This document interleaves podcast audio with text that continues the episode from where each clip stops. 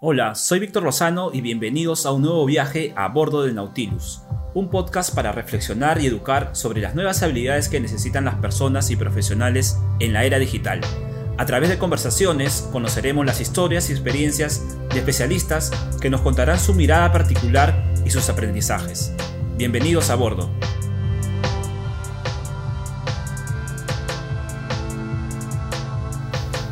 Y en este viaje nos acompaña desde Colombia Elizabeth Blandón Bermúdez, exdirectora de Gobierno Digital y viceministra de Economía Digital. Actualmente se desempeña como consultora en diseño y implementación de gobierno y transformación digital en diferentes países de Latinoamérica. Elizabeth nos cuenta sobre la importancia de integrar políticas de gobierno digital y los impactos positivos que tiene ello en los ciudadanos. Nos comenta también su experiencia en el codiseño de políticas de transformación digital, involucrando al ciudadano como centro de la estrategia digital. Este es un capítulo especial para todos aquellos que creemos que Internet nos puede ayudar a ser mejores ciudadanos. ¿Cómo están? ¿Qué tal amigos de A Bordo de Nautilus? En esta edición número 9 tenemos como invitada a Elizabeth Blandón desde Colombia. Ella es consultor en gobierno y transformación digital. Tiene mucha experiencia en diversos países de Latinoamérica en un tema que es tan relevante para nuestros países. ¿no? siempre se dice que eh, la innovación en esta era está muy de la mano de lo que significa la digitalización de los, de los países y por tanto de los ciudadanos. ¿no? Entonces, bienvenida, Elizabeth, mucho gusto tenerte en este espacio a bordo del Nautilus. Buenas noches, saludos Víctor, saludos a todos los que nos están escuchando, muchísimas gracias por la invitación y qué genial que se generen estos espacios para hablar de temas tan importantes y trascendentales como este, eh, precisamente temas de tecnología, temas de transformación, de gobierno digital, eh, sobre todo en el momento de COVID, ¿no? Por todo lo que está viviendo el mundo y lo que está viviendo nuestros países. Así es, genial. Em, empezar con, esta conversación, eh, hace cuatro o cinco meses el mundo era totalmente diferente al que vivimos hoy en día. Se veía lo digital, más que ser una tendencia, ya era una realidad. Sin embargo, muchos de los países eh, de Latinoamérica, como Perú o Colombia, ¿no? entre otros, eh, vemos que definitivamente en, diferentes zonas no, no hay Internet, no, no hay acceso a Internet. Entonces, claramente, por ejemplo, para acá en el gobierno eh, peruano, eh, cuando sacó un fondo, ¿no? Para de alguna manera darle, este, eh, digamos, un, paquete económico, ¿no? A, ciertos ciudadanos, no tuvo la capacidad de poder dárselos y tuvo que hacerlo a través de bancos, donde las personas tuvieron que hacer cola, ¿no? Esto no hubiera pasado si, digamos, se estuviera todo más digitalizado, ¿no? Entonces, eh, tu experiencia, ¿no? ¿Cuál es el impacto que tú consideras que has podido vivir en estos años de experiencia en consultoría, ¿no? Este, también en, el gobierno digital. ¿Cuál es el impacto en los ciudadanos de contar con un gobierno digital? Mira, el gobierno digital da, da varios, digamos, insumos y poderes, como yo lo llamo. Eh, te impacta la integridad desde, el sector público hacia la prestación del servicio al ciudadano. Hay una satisfacción del ciudadano por parte de ese servicio prestado eh, por parte del sector público em, con, con, estas herramientas digitales que facilitan su vida, que tienen calidad. Eh, que, que, que precisamente son lo que ellos necesitan y están haciendo esa restitución de un derecho fundamental que es la generación de valor. Eh, te impacta en el momento en que hay un proceso de participación digital, un proceso de participación ciudadano a través de herramientas digitales que es fortalecido a través de esas herramientas digitales.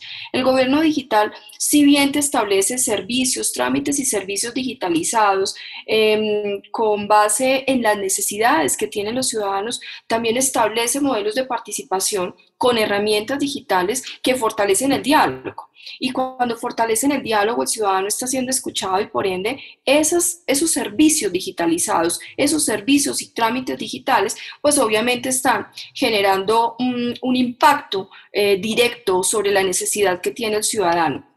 Y hay otro que, para mí siempre ha sido de los, de los más importantes y es que eh, un gobierno digital siempre te establece unos procesos internos, unos procesos desde el estamento que son internos y que son seguros, que son seguros con la información del ciudadano, que establece ese intercambio de datos eh, con un uso estratégico y obviamente generando eh, un proceso de valor por un análisis y una toma de decisiones precisamente atado a ese ejercicio. Se enfoca en un esfuerzo. Eh, los datos de estos ciudadanos van a estar seguros porque tienen claramente unos, mm, digamos, unas políticas, unos establecimientos, unos modelos, ¿de acuerdo? Que van a generar ese esos, eh, esa seguridad de los datos para con los ciudadanos. Entonces, si tú me preguntas, pues obviamente al final eso va a repercutir eh, en una seguridad, en una seguridad digital que tiene que estar inmersa dentro de la prestación del servicio. Entonces ahí vemos varios elementos en un gobierno digital eh, articulado. Ves que se dan trámites y servicios eh, que son seguros porque hay una seguridad digital, ¿de acuerdo? Hay un empoderamiento ciudadano porque hay un proceso de participación en el que son escuchados. Entonces nuestros ciudadanos obviamente eh, pues también codiseñan. Mira que eh, es algo que, que se vuelve muy interesante porque las herramientas lo que hacen es generar esos espacios, sobre todo esos espacios de participación a través de herramientas digitales para el codiseño, para la co-creación, para el trabajo en equipo. Un gobierno digital hace eso? Hace un trabajo en equipo Estado-ciudadano en pro de una prestación de un servicio en el que el ciudadano está en la mitad, que es el que recibe el beneficio, la generación de valor público a través de, de, ese, de ese gobierno y ese Estado fortaleciendo su calidad de vida, mejorando su calidad de vida. Eso hace un gobierno digital y obviamente al final pues va a repercutir en propósitos súper interesantes, propósitos que van a hacer que este ciudadano, eh, que se tomen decisiones acertadas, eh, inversiones inteligentes y asertivas, ¿de acuerdo? Focalizadas, eh, con una visión clara de valor y al final pues obviamente eso va a generar ecosistemas regionales o ecosistemas, lo que yo hablo municipales o de municipalidades que como, como está en, en Perú, eh, más fortalecidos, fortalecidos gracias a esos gobiernos digitales que están cumpliendo con las necesidades que tienen los ciudadanos, porque hubo un modelo de participación en el que se involucró el ciudadano, porque hay un trámite un servicio que está diseñado de la mano del ciudadano ¿de acuerdo? Eh, porque son seguros, porque tienen procesos internos, gracias, eh, que son seguros para el uso, eh, gracias a una seguridad digital que está siendo establecida y en la que estamos cuidando su información. Entonces, al final, pues cuando el ciudadano siente que claramente se está cuidando su información y que esa herramienta digital es segura, es un proceso seguro, pues eso va a generar más uso y por ende más bienestar. Entonces eso es lo que nos hace un gobierno digital, un gobierno digital. De hecho, fortalece algo muy importante y es la institucionalidad, la institucionalidad de gobierno, la institucionalidad pública, porque claramente se evidencia eh, calidad, se evidencia rapidez, se evidencia agilidad y lo más importante de un gobierno digital siempre va a ser la seguridad. Excelente, de hecho que sí, ¿no? Eh, y es cierto, y parte del ciudadano pues va a poder ahorrar tiempo, ¿no? De repente hacía un trámite y le demoraba pues dos horas, tres horas, lo, puede hacer en, pocos minutos, ¿no? Este, pero también le da una conciencia ciudadana, ¿no? E, en el ejercicio de, una persona que puede hacer un documento o sacar un documento, que puede ser, por ejemplo, un documento de identidad digital, hacerlo de manera ágil, eh, de alguna manera ya es más consciente, es una forma interesante de poder integrarse también, digamos, a una sociedad, además, cada vez más digital. Eh, y Elizabeth, eh, podríamos decir, hemos hablado de esta parte de codiseño, ahorita lo vamos a profundizar de repente un poquito más, pero los pasos previos ¿no? a, la integración del ciudadano ¿no? en, en, estas políticas, etcétera, ¿podrías decirnos cuáles son esos pasos básicos que debería dar un gobierno al momento que busca justamente desarrollar una estrategia de gobierno digital? Mira, yo creo que esos pasos son habilitar una provisión de servicios muy clara, eh, de servicios digitales, ¿no? Eh, cuando tú tienes claridad frente a ese mapa de ruta que tú vas a, primero tienes que identificar de manera previa en un proceso de, diagnóstico y posterior planeación y generas un mapa de ruta claro en el que generas, eh, identificas esos trámites, esos servicios, esa provisión de servicios digitales que restablecen el bienestar de una sociedad, ya ese es el primer paso. Cuando estamos hablando de, de una estrategia como esta que es la de gobierno digital. Lo segundo es lograr que esos procesos sean seguros que sean procesos internos eh, seguros, que sean eficientes, que tengan el fortalecimiento de esas capacidades de gestión de tecnología, eh, que desarrolle procesos y procedimientos que hagan que la información esté incorporada en unos esquemas eh, de manejo seguro de la información, que esté alineada a un proceso de arquitectura empresarial dentro de la entidad, que tenga, que tenga seguridad digital, ¿De acuerdo? Eso, eso es fundamental dentro cuando hablamos de, todos estos elementos, arquitectura de TI sólida, ¿de acuerdo? Interoperabilidad. De eso estamos hablando en ese momento cuando logramos procesos internos seguros. Eh, lo siguiente es tomar decisiones. estamos, tenemos una, serie de data, una data importante, eh, pero no hacemos nada con ella. Eh, generamos procesos de apertura de información, pero no tomamos decisiones acertadas y asertivas frente a la data que tenemos en exposición, eh, que tenemos para análisis y por, ende, y por ende toma de decisiones inteligentes que generen y mejoren la calidad de vida de, de, la gente. Eso se vuelve fundamental cuando nosotros estamos hablando de cuáles son esos pasos para, para nosotros poder tomar una, un, tema de, implementación de una política como esta. Eh, hay otro que eh, para mí es el de los más importantes también y es empoderar al ciudadano. Cuando el ciudadano conoce, cuando el ciudadano no está enseguecido y, la, información no está filtrada, espero estar clara frente a eso. Cuando tú expones ante el ciudadano la información de una manera transparente, abierta, eh, una información sin sesgos, ¿sí? Empoderas al ciudadano. El empoderamiento ciudadano es fundamental porque eh, lo fortalece. Y cuando tú fortaleces a un ciudadano, hace cosas maravillosas.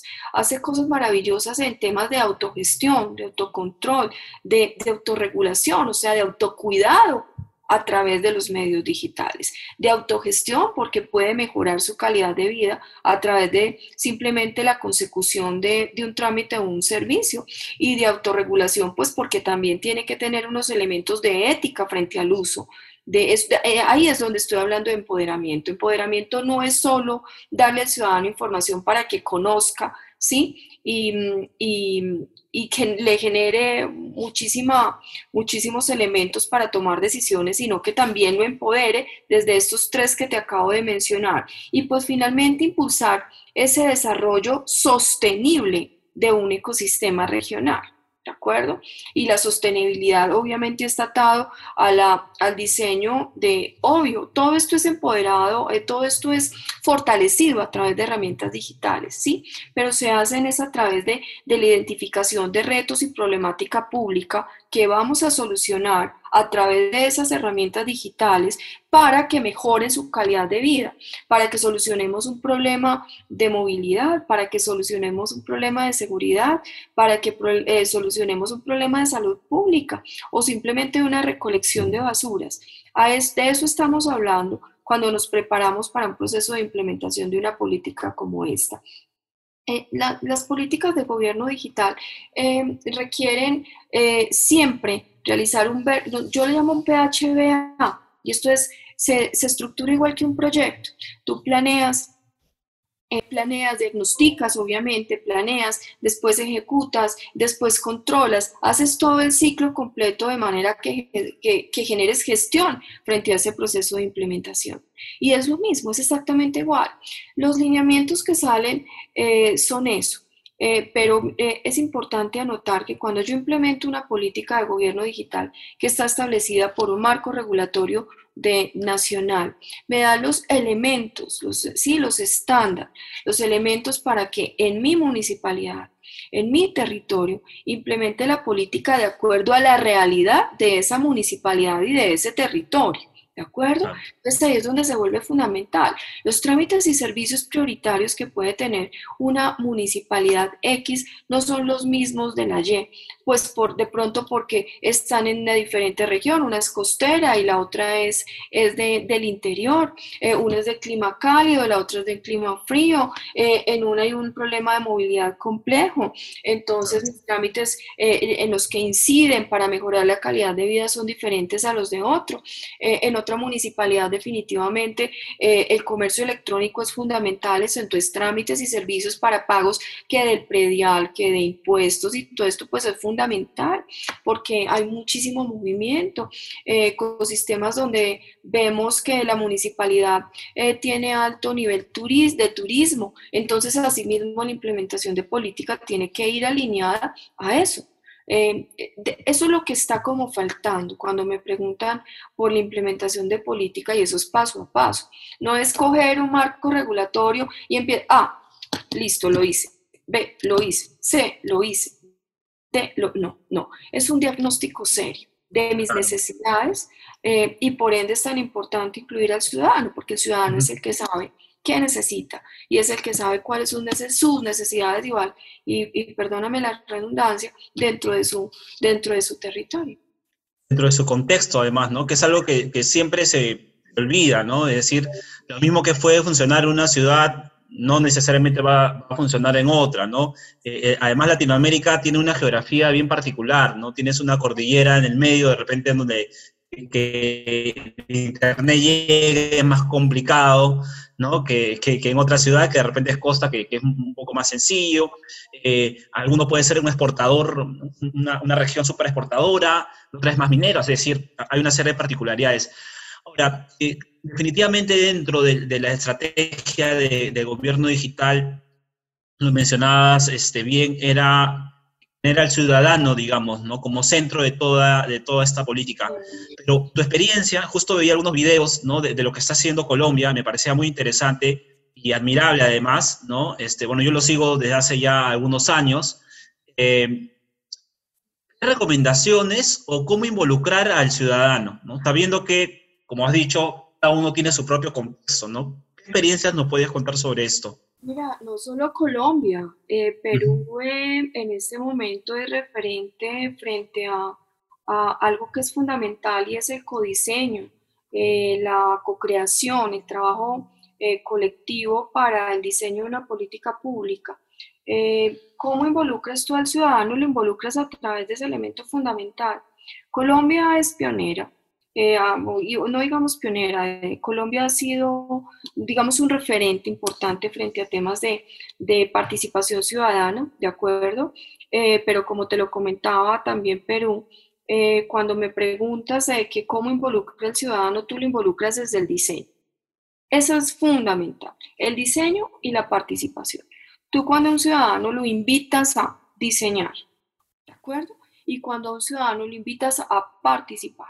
Y cuando a un ciudadano tú lo invitas a que, a que entre ambos generen, listo, eh, lo, que, su, lo que necesitan para solucionar su necesidad, ahí de entrada tú estás generando el espacio de cómo involucrar al ciudadano en la implementación de una política de gobierno digital.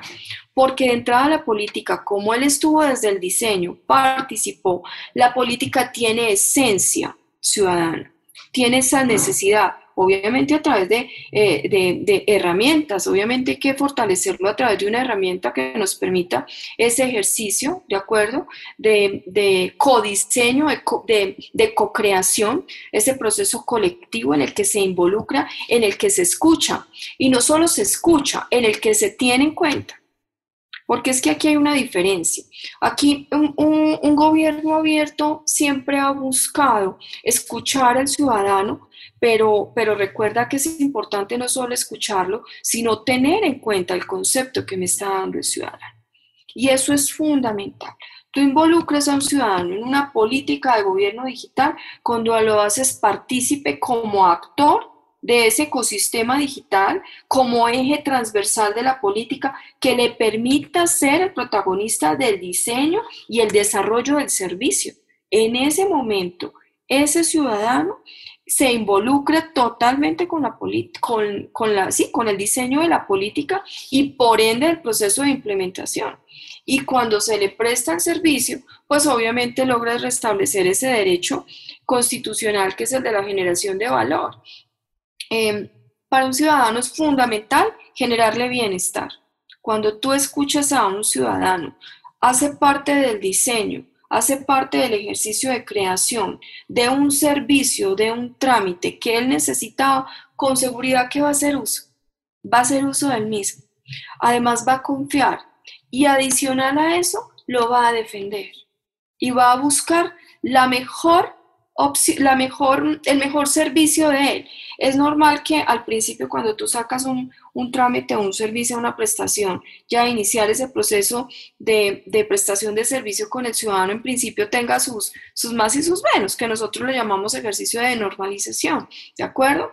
En esa etapa es el ciudadano el que más nos va a ayudar a lograr ese óptimo, ese óptimo de prestación del servicio a través de ese trámite, gracias a que él estuvo desde el diseño mismo y entonces él está involucrado, se consolida a través de esto, pues obviamente un gobierno abierto, se establecen las necesidades que hay que buscar y obviamente pues eso, eso genera lazos incalculables, eh, que es lo que busca la política de gobierno digital, fortalecer esos lazos entre el Estado, gobierno y ciudadano.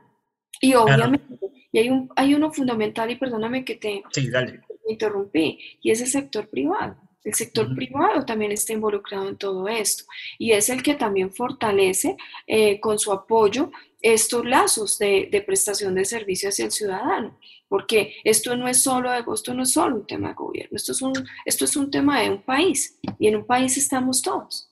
Excelente, sí, de hecho, eh, ese sentido de pertenencia es tan importante, digamos, para, para que uno se involucre y además decías una palabra, no solamente para que se involucre, sea un usuario, sino para que en su momento también lo defienda, ¿no? algo que es tan importante, sobre todo en, el mundo digital, ¿no? Eh, tratar de justamente tener personas que estén a la defensa y también cumplan un rol como ciudadanos de, ser, de ser este, difusores también, ¿no? Veía por ahí que ustedes habían hecho en Colombia una campaña, este, Yo amo Internet, creo que era esta campaña, ¿no? En, en su momento, ¿sí? Entonces, este, eh, claro, hacerlos partícipes, pues finalmente genera un mayor alcance, un mayor involucramiento, un mayor sentido de pertenencia, y, de esta manera, pues realmente hay una, una co-creación real, ¿no? No solamente queda en la escucha, como bien decías, sino en el codiseño, ¿no? Algo que Perú, como decías, también ya lo está desarrollando, he tenido la, la oportunidad de participar en una de las mesas, ¿no? Este, más de educación, y realmente se ve una metodología muy clara, se ve claramente el involucramiento de la gente, así que eh, seguramente vamos a ver los resultados en, algún momento, ¿no? Sí, y en el, en general en Latinoamérica, yo recuerdo hace unos años, probablemente cinco o seis años, em, y recuerdo un, estudio, eh, creo que era de Visa, que hablaba sobre el comercio electrónico en Latinoamérica. Me llama la atención cómo es que en esos tiempos, eh, una de las principales barreras eh, que tenía, digamos, el, latinoamericano para poder comprar por Internet era el tema de seguridad, ¿no? Es decir, sentían que probablemente era inseguro eh, poner su tarjeta de crédito, ¿no? Me llama la atención, además, los países que tenían el mayor índice, digamos, este índice de, de temor ¿no? hacia la compra el tema de inseguridad eran México, Colombia y Perú, ¿no? Este, idiosincrasias que de alguna manera se parecen. Eh, ¿Tú cuáles has visto que son estas brechas Latinoamérica de, eh, implementar, digamos, una estrategia de, gobierno digital? ¿Dónde, dónde ves las brechas tú?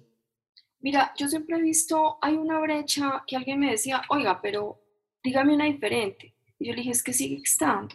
Si sigue estando la brecha de conectividad para todos, pues tenemos que seguirla identificando y mirar cómo la cerramos. Esa es una de las más importantes y es un desafío que es un desafío estructural, no es un paliativo Es, es una estrategia que se requiere, eh, que es fundamental que la podamos suplir. Hay que aumentar la inversión en infraestructura indiscutiblemente, en telecomunicaciones, especialmente en zonas rurales, en las zonas más apartadas. Porque es que, mira, eh, hay algo que, que, es importante y la igualdad empieza por ahí. Es cuando todos tenemos el mismo derecho al acceso y el acceso solo se logra si hay la infraestructura que requerimos para poder que, que, se evidencie. Eh, aquí hay, hablar de o Colombia o si Perú o si no. O sea, aquí yo creo que eh, estos temas de brechas de acceso y de conectividad es un, es un es un símil en todos estos países latinoamericanos, precisamente por, por los temas de, de, pues con unas cuantas excepciones claramente, pero es por temas de, de, infraestructura, de, recursos que, que, sean, eh, de recursos en infraestructura que sean lo suficientes para lograr la cobertura.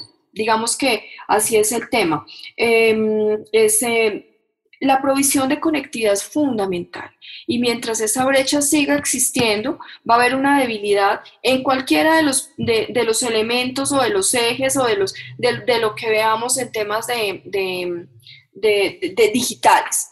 El otro es la productividad los temas de gobierno, tal y como lo hablabas, el comercio electrónico, la productividad y la digitalización. Em, es importante porque impacta el capital TIC, es importante en la productividad y, se ha evidenciado en muchísimos estudios que han realizado que cuando tú impactas con capital TIC la productividad de un país, no importa cuál cadena productiva, pues obviamente se va a evidenciar la mejora, ¿sí? Y, y una prestación del servicio que, y además se mejora el comercio electrónico y se se mejora una serie de, de elementos que son fundamentales. Y, y, y, pues obviamente esto apoyado que, que de estas tecnologías emergentes, ¿no? Tecnologías que, que nos apoyen, Internet de las Cosas, eh, sistemas inteligentes, eh, plataformas, eh, cloud computing, bueno, en fin, cualquier cantidad que puedan, de estas, de estas tecnologías que se puedan incorporar para incrementar la productividad. Este sería el segundo. Y el tercero es las necesidades de, de, de reformas, no sé cómo le llamen allá, pero pues para mí en Colombia son marcos regulatorios. Es igual, marcos regulatorios que obviamente nos ayuden a preparar esos, estos ecosistemas para estos cambios en materia, sobre todo de, de economía digital, ¿no? Eh, eh, me parece que es fundamental. Ha sacado muchísimos marcos regulatorios que fundamentan, que soportan, que mejoran eh, varios elementos, pero el de economía digital sigue estando ahí como con, con no, no, es equiparable al que existe eh, en otros, eh, no países latinoamericanos, estoy hablando ya en, eh, en, otros, en otras partes del mundo, ¿de acuerdo? Y pues para llegar a, a, a lo que ellos tienen, pues obviamente nos toca a nosotros cerrar brechas, brechas importantes y mirándola también con desde ese punto de vista. Hay que mirar temas de reformas a niveles, eh, eh, y a esto lo hablo desde el punto de vista genérico institucional, a nivel, eh, de, desde el punto de vista financiero y a nivel de municipalidades, para que nos permita precisamente esos, esos, esa ampliación, em, mejorar estos procesos y cierres de brecha que son fundamentales. Ver, recuerda que sin marcos regulatorios o pisos jurídicos que nos permitan implementar, pues no vamos a poder generar esos ecosistemas eh, eh, fortalecidos a través de, de, ellos, claramente. Y pues el cierre de, la, brecha de conectividad, que es un fundamental, y es fundamental porque es para todos, no es para algunos. Súper. Pues este, en realidad decías una palabra que en esta era es muy importante, ¿no?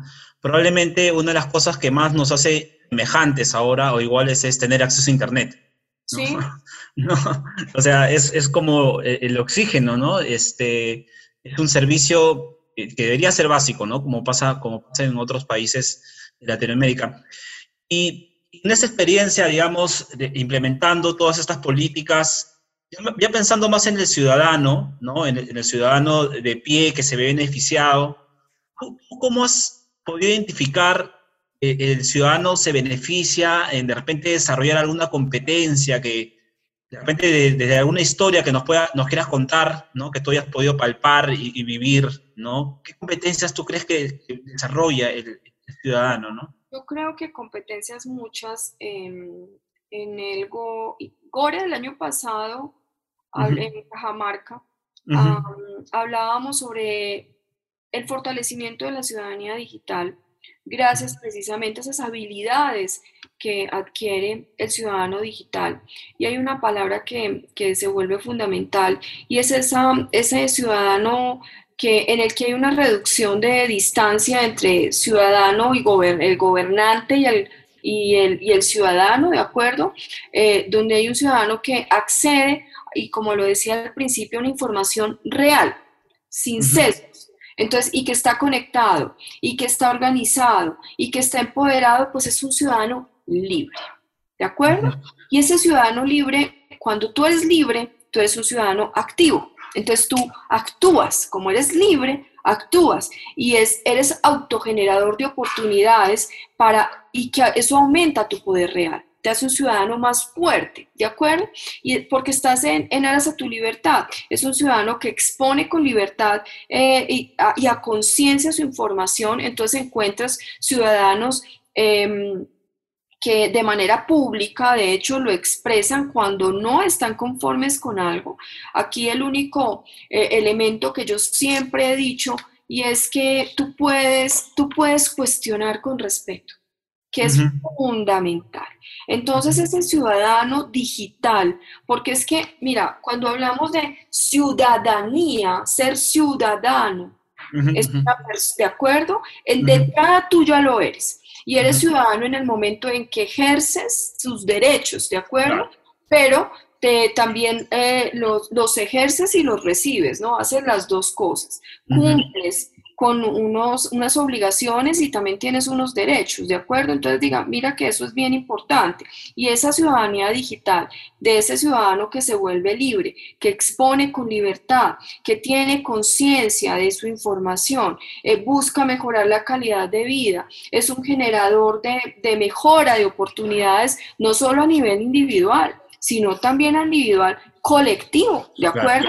Entonces es ciudadano que no tiene fronteras, es un ciudadano que busca la igualdad, es un ciudadano que es global, es un ciudadano que, que está informado y es un ciudadano que obviamente al ser libre expone su información con muchísima tranquilidad. Entonces, eh, todo eso de entrada se llama empoderamiento, pero es un empoderamiento súper propositivo, ¿ves? La ciudadanía digital es eso, es una ciudadanía digital propositiva, ¿de acuerdo? Que hace uso de herramientas digitales en pro de un bienestar, ¿sí? Bajo un fundamento que es, que es clave en un ejercicio como esto, que es la ética, es el uso responsable y ético, ¿de acuerdo? De, de ese poder que adquieres gracias a que eres un ciudadano digital libre y activo. Entonces, mira lo, lo interesante de este tema. No es solo recibir información, cuestionar, sino también eh, ser, un, eh, ser una persona propositiva, un ciudadano propositivo que genera valor, que generas valor público eh, a través de tus actos, a través de tu uso de estas herramientas digitales, porque mejores tu calidad de vida y mejores el colectivo. ¿De acuerdo? Entonces, eh, para, para, historias, historias hay cualquier infinidad.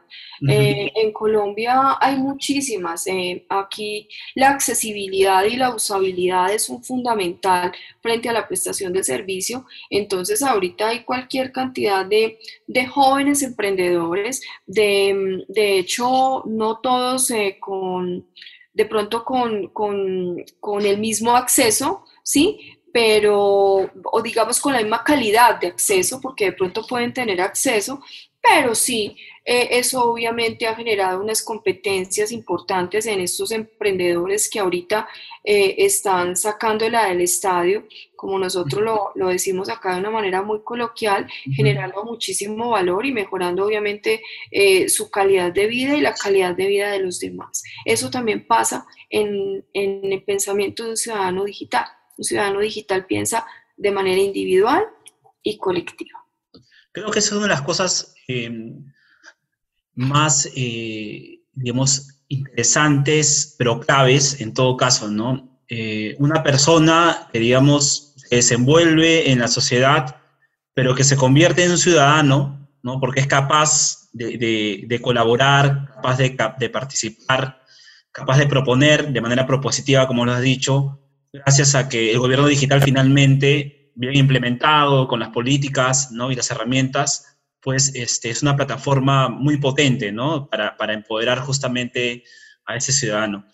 Eh, Elizabeth, te quiero agradecer por, por tu tiempo, por, por, darnos tu y contarnos tu experiencia. De hecho, este, eh, sabemos que estás dentro de, de, del equipo, viendo todo el tema de políticas también acá, acá en el Perú, así que súper interesante, eh, es súper necesario además para nosotros, ¿no? Como país y en realidad en todos los países de Latinoamérica, empezar a desarrollar todas estas políticas, ¿no? Así que agradecerte por, por estar aquí a bordo del Nautilus y si quieres, das unas palabras finales.